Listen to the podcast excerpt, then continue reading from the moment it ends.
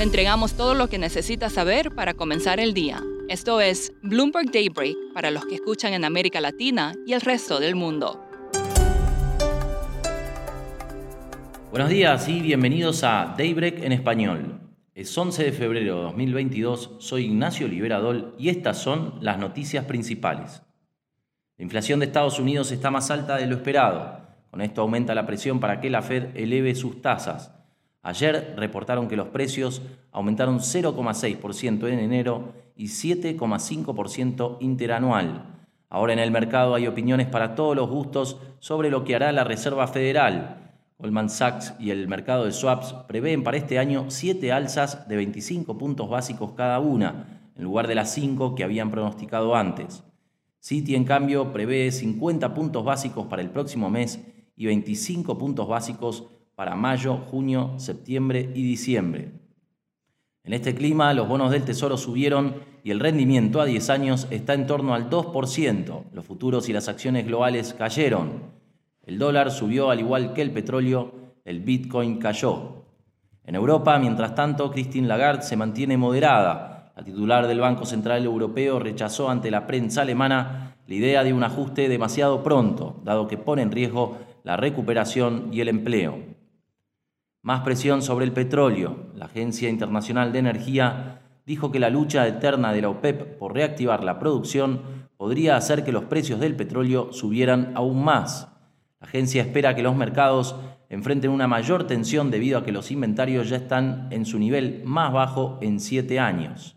Crece la tensión en Ucrania. Joe Biden instó a los ciudadanos estadounidenses a abandonar el país y dijo que las cosas podrían salirse de control rápidamente. El presidente mantendrá hoy una llamada con líderes de la OTAN. Las conversaciones en Berlín para revivir el acuerdo de paz de Minsk de 2015 terminaron después de nueve horas sin informes de progreso.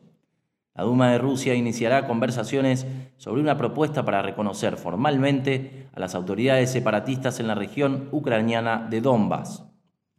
Banxico elevó su tasa clave en medio punto porcentual al 6%, tal como se esperaba y dijo que los riesgos de inflación en México siguen sesgados al alza.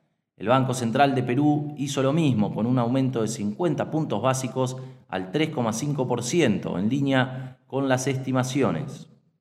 Brasil informó hoy que su economía creció 0,33% en diciembre, por debajo del 0,5% que se esperaba. El crecimiento interanual es de apenas 1,3%.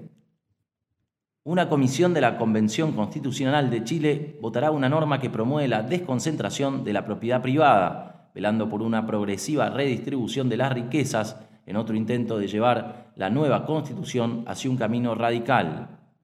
Por último, una novedad, el marsupial icónico de Australia es oficialmente una especie en peligro de extinción. Quedan menos de 500.000 koalas en libertad, según la Unión Internacional para la Conservación de la Naturaleza. La culpa es de la pérdida de hábitat, las enfermedades y el cambio climático. Eso es todo por hoy. Soy Ignacio Liberadol. Gracias por escucharnos. Para conocer todas las noticias que necesita para comenzar el día, revise Daybreak en español en la app Bloomberg Professional. También puede personalizar Daybreak para recibir las noticias que desee. Eso es todo por hoy. Sintonice el lunes Bloomberg Daybreak